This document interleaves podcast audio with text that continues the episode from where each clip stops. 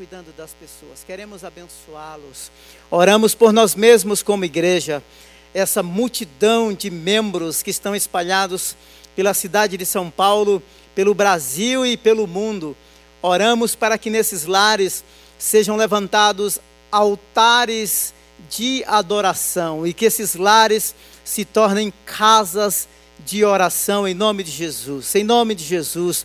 E, e, que o Senhor os use como instrumentos de cura, de restauração, instrumentos de encorajamento, ligando uns para os outros, cuidando uns dos outros, carregando os fardos uns dos outros, em nome de Jesus. Em nome de Jesus. Bom, eu quero compartilhar com você uma palavra que eu acredito que é muito apropriada para este tempo. O rei Davi é um homem que tem uma das histórias mais belas da Bíblia, uma das histórias mais inspiradoras.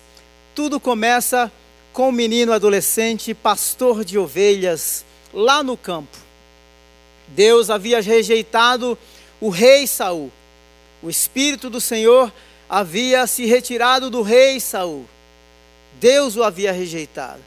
E Deus fala com Samuel para que ele vá até a casa de de Jessé, o belemita. E quando ele chega, ele olha para uns dos filhos, para os filhos de, de Jessé e fica impressionado com um dos filhos. E ele fala assim: certamente o ungido do Senhor está diante de mim. E Deus fala para ele: Samuel, não atente para a aparência, porque eu não vejo como o homem vê. E aí, é, Jessé começa a passar os filhos, os sete filhos que tem, e Samuel pergunta: existe? Tem mais algum? E eles assim: tem. O Davi, o caçula, está lá no campo cuidando das ovelhas. Lá no campo cuidando das ovelhas. Davi era um pastor de ovelhas muito responsável.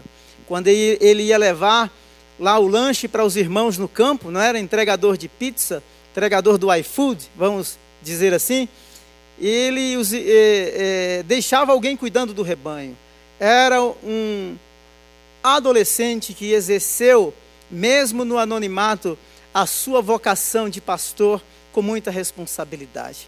E o grande desafio da vida de Davi foi, numa dessas entregas da marmita, ele chega e encontra um gigante de quase 3 metros de altura, provavelmente 2 metros e 70, desafiando e humilhando o exército do Deus vivo. E quando ele chega, vê aquela cena de humilhação no período da manhã e no período da tarde, ele fica revoltado. E ele se propõe a lutar com aquele gigante. Aquele gigante não poderia jamais ser evitado, porque o Davi vai dizer assim: que ele estava desafiando o exército do Deus vivo. Aquele era um momento crucial para Davi firmar a liderança dele. E eu quero, nesta, nesta tarde, compartilhar com você, Davi, estratégias para enfrentar os gigantes. Esse gigante físico, esse gigante visível, embora que forte, perito em guerra, eu acredito que fosse bem mais fácil até para o Davi vencer. Porque, afinal, ele já tinha tido algumas experiências que ah, havia consolidado o ministério, a vocação dele como um guerreiro, embora ninguém conhecesse. Embora o rei e Abner, que era o chefe do exército lá do Saul, do rei Saul, não conhecia a história de Davi, não conhecia a história da família de Davi. Mas quando ele chega naquele momento em que o exército do Deus vivo estava sendo humilhado, ele se propõe a derrubar aquele gigante. Esse é o gigante físico. Mas eu quero nesta tarde conversar com você sobre alguns gigantes que nós precisamos vencer. E quais são as estratégias que Deus nos dá para vencermos estes gigantes. Depois que Davi se torna um oficial muito famoso, quero encorajar você a ler a biografia, a, vida, a, a história de Davi principalmente a partir do capítulo 15 de 2 a Samuel, você vai ver que é uma história fantástica. Então, ele se torna o oficial o guerreiro mais famoso do exército de Saul. É, Davi, ele tocava harpa e quando Saul ficava perturbado, ele ia lá, tocava harpa e aquele espírito saía de, de Davi, ou melhor, de Saul. E o certo é que quando o Davi é ungido rei, o texto diz que o espírito do Senhor vem sobre a vida dele. Então Saul, então Davi começa a se destacar muito. Ele começa a se destacar. E Saul começa a ter ciúme de Davi e tenta matá-lo, persegui-lo. E é aqui onde começa a nossa jornada. Davi começa a fugir. Então, quais são as estratégias para vencer os gigantes? A primeira estratégia é que Davi se refugiou nas cavernas. Me deixe voltar um pouquinho atrás. Sabe por que ele se refugiou ou como que ele descobriu aquelas cavernas? Davi descobriu aquelas cavernas nos dias do anonimato. Quando estava lá só ele e as ovelhas. Eu imagino as conversas, os diálogos que ele tinha com o rebanho, o carinho, o cuidado, a forma como que ele pastoreava. E certamente as ovelhas é, se dispersavam, ou as ovelhas de repente se machucavam, se perdiam nas montanhas. E foi pastoreando as ovelhas, lá na, no momento do anonimato, em que ninguém conhecia aquele jovem pastor, que ele descobriu essas cavernas. Então, a primeira estratégia para vencer gigantes é se refugiar, é fugir da aparência do mal, é fugir daqueles que querem de repente nos difamar, tirar a nossa vida. E você vai encontrar muitas frases, muitos versos na, no livro de 1 Samuel mostrando como que Davi ele se refugia nas cavernas. Então, é, ele descobriu essas cavernas andando pelas montanhas para resgatar provavelmente ovelhas feridas e ovelhas perdidas. Os dias de anonimato da vida daquele jovem pastor não eram páginas em branco.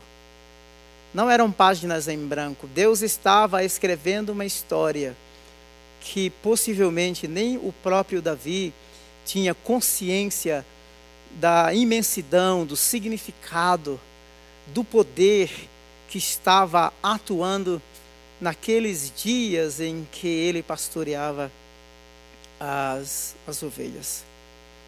As cavernas que um dia foram usadas como lugar de refúgio contra as tempestades. Você imagine o jovem pastor lá no campo, as tempestades de areia, os ventos fortes, as chuvas fortes, o frio, Quantas vezes ele se refugiou nessas nestas cavernas? E foram essas cavernas que ele compôs alguns salmos dizendo que Deus era o refúgio, Deus era a fortaleza, Deus era o socorro bem presente na angústia, que Deus era o castelo forte dele. Nos dias de anonimato, as experiências de Davi foram experiências profundas. As cavernas conhecidas no dia de, nos dias do anonimato se tornaram um lugar onde Davi se refugiou para manter o status de rei. Ele havia sido ungido rei, agora Saul queria matá-lo e ele estava fugindo para preservar a sua vida e para preservar o seu status de rei. Deixe-me dizer uma coisa. A caverna pode ser o pior lugar e pode ser o melhor lugar. Existem milhares e milhares de pessoas neste momento que estão enclausuradas. Existem duas palavras que eu quero conversar com você. A primeira é solidão. Existe muita gente neste momento que, sem querer, sem ter a liberdade de escolha, estão vivendo na caverna da solidão estão presos. Tem um neurologista chamado Fabiano Molin, ele diz que o isolamento pode ser nocivo, pode ser ruim para o cérebro. Prova disso é que em diferentes nações do mundo inteiro, a solitária, no caso numa prisão, é o castigo máximo que pode ser aplicado dentro de uma prisão, porque ela exerce um efeito gigantesco sobre a nossa espécie, sobre o ser humano. O isolamento, a solidão, a pessoa não tem a liberdade para escolher, mas ela está presa, está lá absolutamente sozinha. Mas tem uma outra palavra que é solitude. A solitude é o momento em que eu escolho estar sozinho em algum lugar, mas na presença de alguém. Na presença de alguém. No nosso caso, na presença de Deus. Falando com Ele, conversando com Ele, expondo para Ele a minha Ele as minhas dores, os meus sofrimentos, as minhas angústias, as minhas alegrias, celebrando as minhas vitórias pensando sobre os meus erros e os meus fracassos e como posso melhorar. Por isso, falei para você no início desta mensagem que nós que temos essa experiência com o sagrado, com Deus, essa experiência de dialogar e conversar com Ele, essa experiência da solitude, ou seja, de estar sozinho, mas na presença de alguém, na presença de Deus, nós podemos resgatar aquelas pessoas que estão, que permanecem involuntariamente. Tem até o desejo de sair, mas não tem força do ambiente, do ambiente da solidão. A linguagem criou a palavra solidão para expressar a dor. A dor de estar sozinho. Mas também criou a palavra solitude para expressar a glória de estar sozinho. Era isso que Davi fazia nas cavernas. Caverna que se tornou lugar de refúgio, foi lugar de diálogo com Deus. Ele estava sozinho fisicamente, mas espiritualmente na presença do Criador. Ele podia meditar, avaliar as suas vitórias, repensar os seus fracassos, reorientar a sua vida. Veja como é importante e como esta palavra ela é adequada para os nossos dias. Não viva no ambiente da solidão, mas faça do seu momento sozinho um momento de solitude em que você está na presença do Criador. A solitude só é válida quando se tem um outro alguém. A pessoa que está na solidão não tem um outro alguém, é ela absolutamente sozinha. Há uma diferença entre solidão e solitude.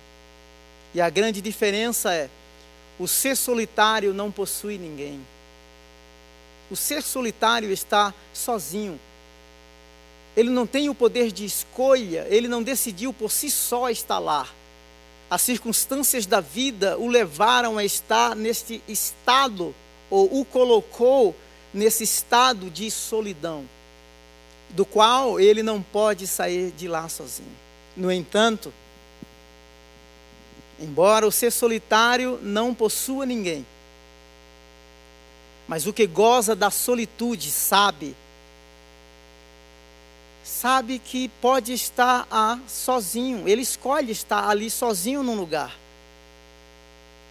mas com a consciência de que está na presença do Criador de todas as coisas.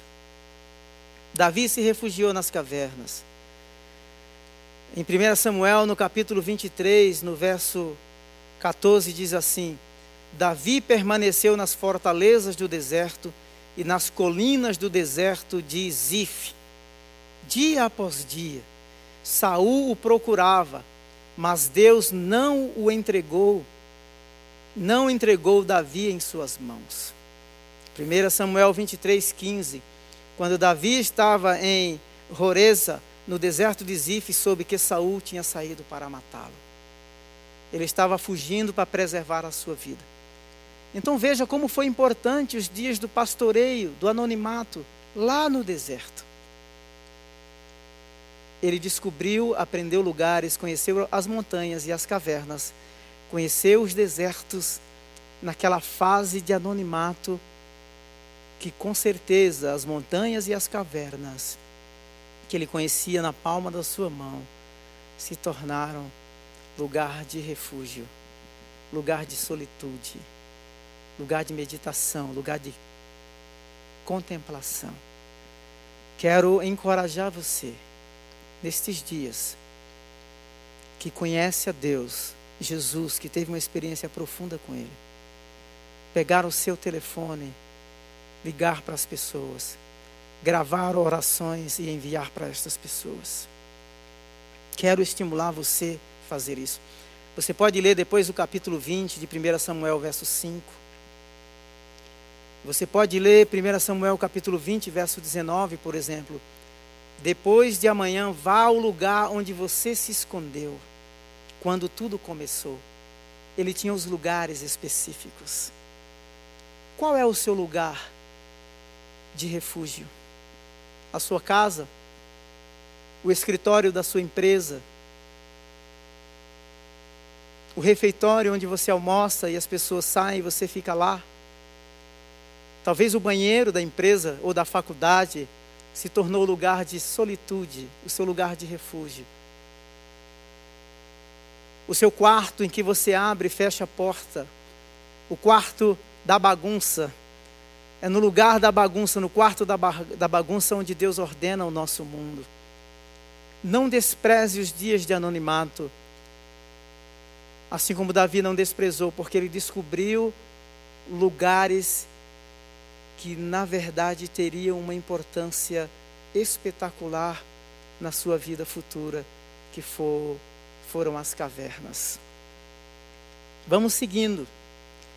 Uma outra estratégia para vencer vencermos gigantes é que Davi, ele compartilha ele compartilha as aflições dele com Jonatas.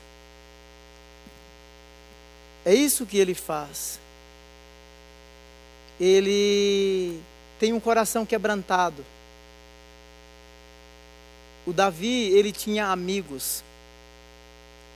Você consegue mensurar nesses dias a importância de um amigo em que você pode abrir o coração? Um amigo que indica lugar de refúgio, um amigo que te encoraja, um amigo que ora por você, uma amiga que ora por você, uma família que ora por você, uma pessoa que está pronta a te ouvir. Então veja que ele, esse homem em fuga, ele tem não somente as cavernas em que ele se refugia e um lugar onde fala com Deus, mas ele tem Jonatas, um amigo muito próximo, um amigo do coração. Era um amigo que ajudava Davi a vencer o medo, um amigo que o aconselhava, um amigo que o acolhia enquanto ele fugia, um amigo pessoal, confiável. Quando Saul queria matar Davi, ele Deixa eu me achar aqui. Quando Saul queria matar Davi, ele se refugia, não é? ele tem, ele tem braços para acolhê-lo. Jonatas é o braço que ampara, é a voz que encoraja. 1 Samuel capítulo 20, verso 1, o texto diz assim: Então Davi fugiu de Naiote em, em Ramá, foi falar com Jonatas e perguntou: O que eu fiz? Qual é o meu crime? Qual foi o pecado que cometi contra seu pai para que ele queira tirar minha vida? Nem pense nisso, respondeu Jonatas. Você não será morto, meu pai não fará coisa alguma sem antes me avisar. Sem me avisar, seja importante ou não. Por que ele iria esconder isso de mim? Não é nada disso. Davi, contudo, fez um juramento e disse: Seu pai sabe muito bem que eu conto com a sua simpatia. E pensou Jonatas: não deve saber disso para não se entristecer. No entanto, eu juro pelo nome do Senhor e por sua vida, que estou um passo da morte. Jonatas disse a Davi: Eu farei o que você achar necessário. Fugia para a caverna, mas agora também ele se refugia no coração de um amigo, nos conselhos de um amigo, nos braços de um amigo fiel e leal. Eu quero estimular você nesses dias a pensar em alguns nomes, em algumas pessoas, talvez você já tenha várias. Mas orar por estas pessoas, compartilhar com ela a sua com elas a sua alegria, as suas tristezas, as suas dores, as suas vitórias. Essa aqui é uma estratégia para vencer os inimigos. Lugar de refúgio nas cavernas, mas gente precisa de gente, pessoas precisam de pessoas. Davi tinha a liberdade para procurar Jonatas como alguém que pudesse que pudesse ajudá-lo. 1 Samuel, capítulo 19, verso 1 diz assim: Saul falou a seu filho Jonatas a todos os seus conselheiros sobre a intenção de matar Davi. Jonatas, porém, gostava muito de Davi e o alertou: Meu pai está procurando uma oportunidade para matá-lo, tenha cuidado. Amanhã cedo, vá para o esconderijo e fique lá. Um amigo confiável acolhe e aponta um caminho. Um amigo confiável nos encaminha para o bem. Um amigo confiável é honesto. Veja que, por mais perito e, e, e, por mais que Davi fosse é, um bom músico, tocasse bem o seu instrumento, fosse um perito em guerra, tivesse uma história já de guerreiro que venceu leões, que matou leões e ursos e matou o gigante Golias. Ele sabia que precisava de estratégias para vencer gigantes invisíveis, que às vezes é o medo, é o receio, medo da solidão, medo de ser abandonado, medo de fazer as coisas erradas. Então ele ouve o amigo Jonatas. O texto diz que Jonatas gostava muito de Davi. Então, enquanto ele está fugindo, que Saul diz que vai matá-lo, Jonatas diz assim: vá para o esconderijo. Veja que Jonatas sabia o lugar onde Davi se refugiava, correndo risco de morrer. Da, eh, Jonatas era o filho do rei Saul, e era Saul quem queria matar Davi. E é Jonatas quem aconselha Davi a se refugiar naquela caverna. Isso é confiabilidade, isso é segurança, isso é proteção, isso é refúgio, isso é bom conselho. Eu quero ler um outro verso que para mim é maravilhoso. Está em 1 Samuel, no capítulo 23, no verso 16. O texto diz assim: E Jonatas, filho de Saul, foi falar com ele, com Davi, em Oressa e o ajudou a encontrar forças em Deus. O guerreiro estava debilitado fisicamente, emocionalmente, com medo de morrer, fugindo da morte. Agora veja que o amigo foi encontrá-lo na caverna. E percebeu que Davi, o rei guerreiro, estava debilitado, o texto diz aqui no verso 16 que Jonatas o ajudou a encontrar forças em Deus. Os nossos amigos ministrarão sobre as nossas vidas. Não importa o seu nível, não é? Na hierarquia da organização, da empresa, da instituição, da igreja.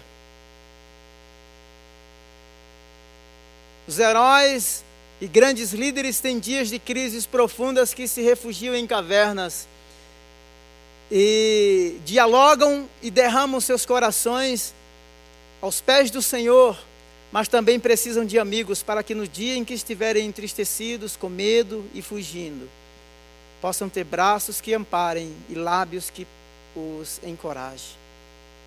Se você não tem esse amigo, essa amiga, essa pessoa, esta referência, esses lugares de refúgio, de abrigo e segurança para vencer os gigantes visíveis e invisíveis, faça faça isto. Então, Jonas foi, Jonas foi lá encontrá-lo.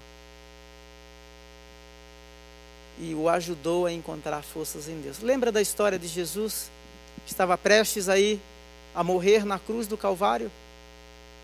E ele foi orar ao Pai por três vezes. Veja, ele se refugiou primeiro em Deus. Mas a, tensão era tão grande, a angústia era tão profunda, que ele chega para os amigos, os discípulos, e diz assim: Vocês não podem orar comigo? Percebe que, além de Jesus se refugiar em Deus no momento tão difícil, ele precisava do apoio, da presença próxima dos amigos.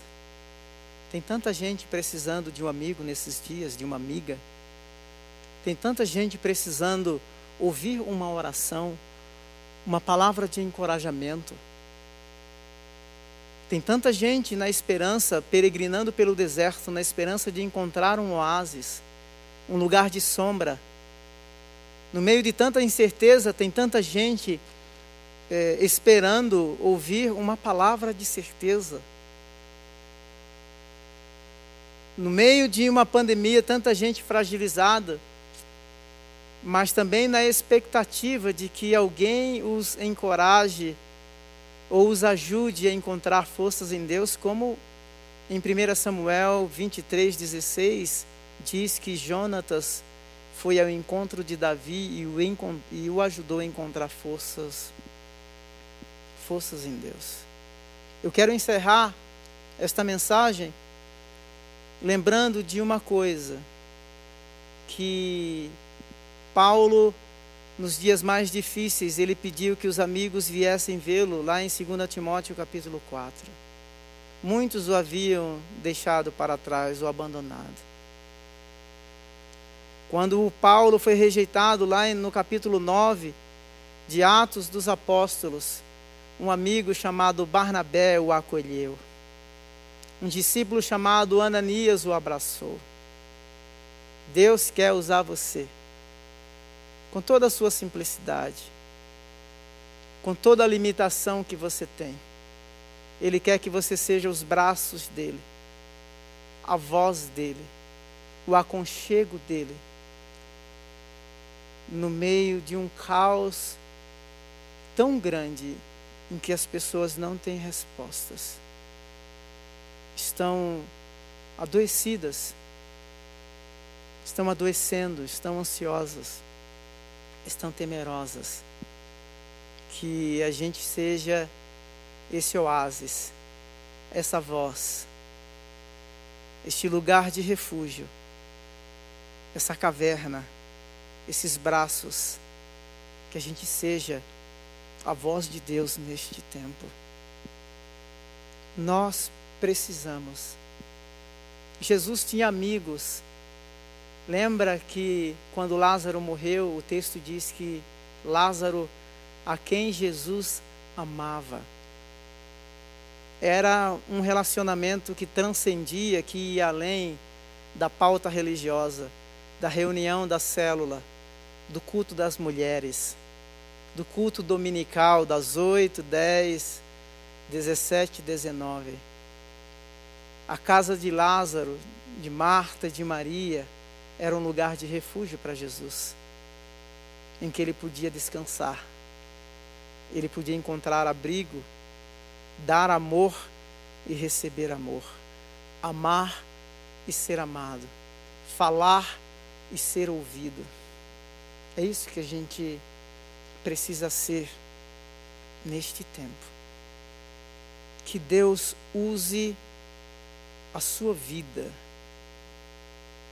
de uma forma como nunca neste tempo de crise profunda.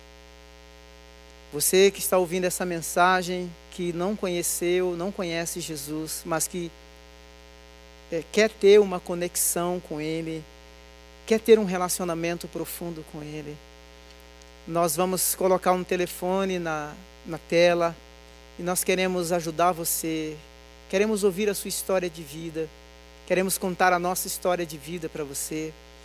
A Marília tem uma equipe aqui com mulheres que certamente vai cuidar de você de uma forma muito especial. Não fique sozinho. O ambiente da solidão não foi criado, ele não existe para você. Você é convidado a juntar-se a uma família que se disponibiliza a cuidar de você e a caminhar com você. Eu quero orar por você. Pai, muito obrigado por essa tarde tão abençoada.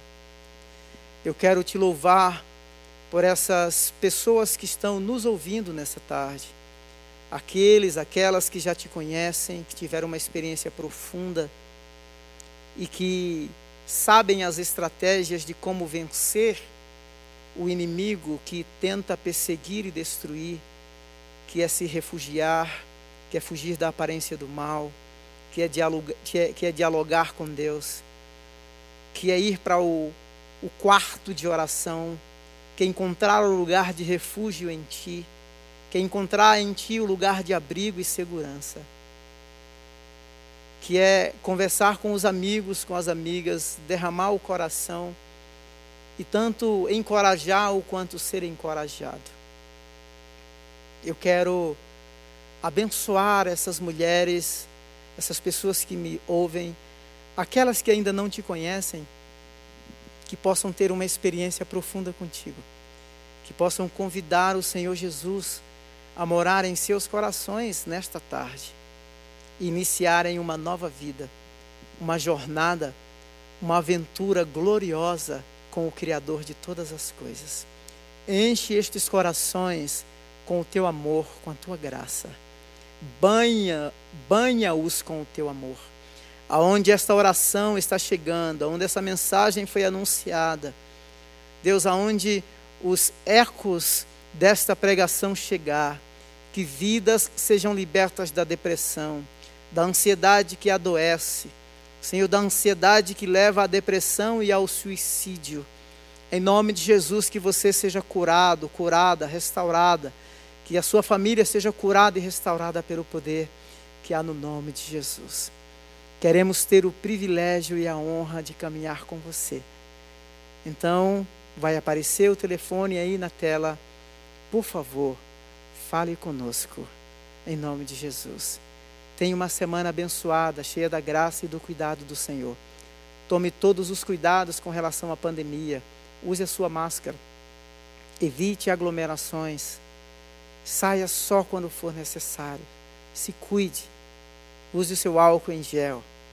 Logo, logo, em nome de Jesus, estaremos aqui todos juntos, celebrando com muita festa, muito louvor, muita adoração e muita alegria, de que juntos, de forma estratégica, estratégica nós vencemos este mal que é o Covid-19. Que Deus abençoe você, que Deus abençoe a sua casa, que Deus abençoe o seu coração que Deus abençoe o trabalho das suas mãos. Que Deus cure os seus amigos, os seus parentes que contraíram ao Covid, ou aqueles que estão tendo dificuldades financeiras, pessoal, aqueles que estão desempregados, as empresas que porventura estão enfrentando crises. Que o Senhor faça milagres em você e através de você. Em nome de Jesus. Tenha uma boa semana. Glória a Deus. Muito obrigado. Um privilégio imenso estar com vocês aqui, mulheres, nesta tarde. Deus abençoe.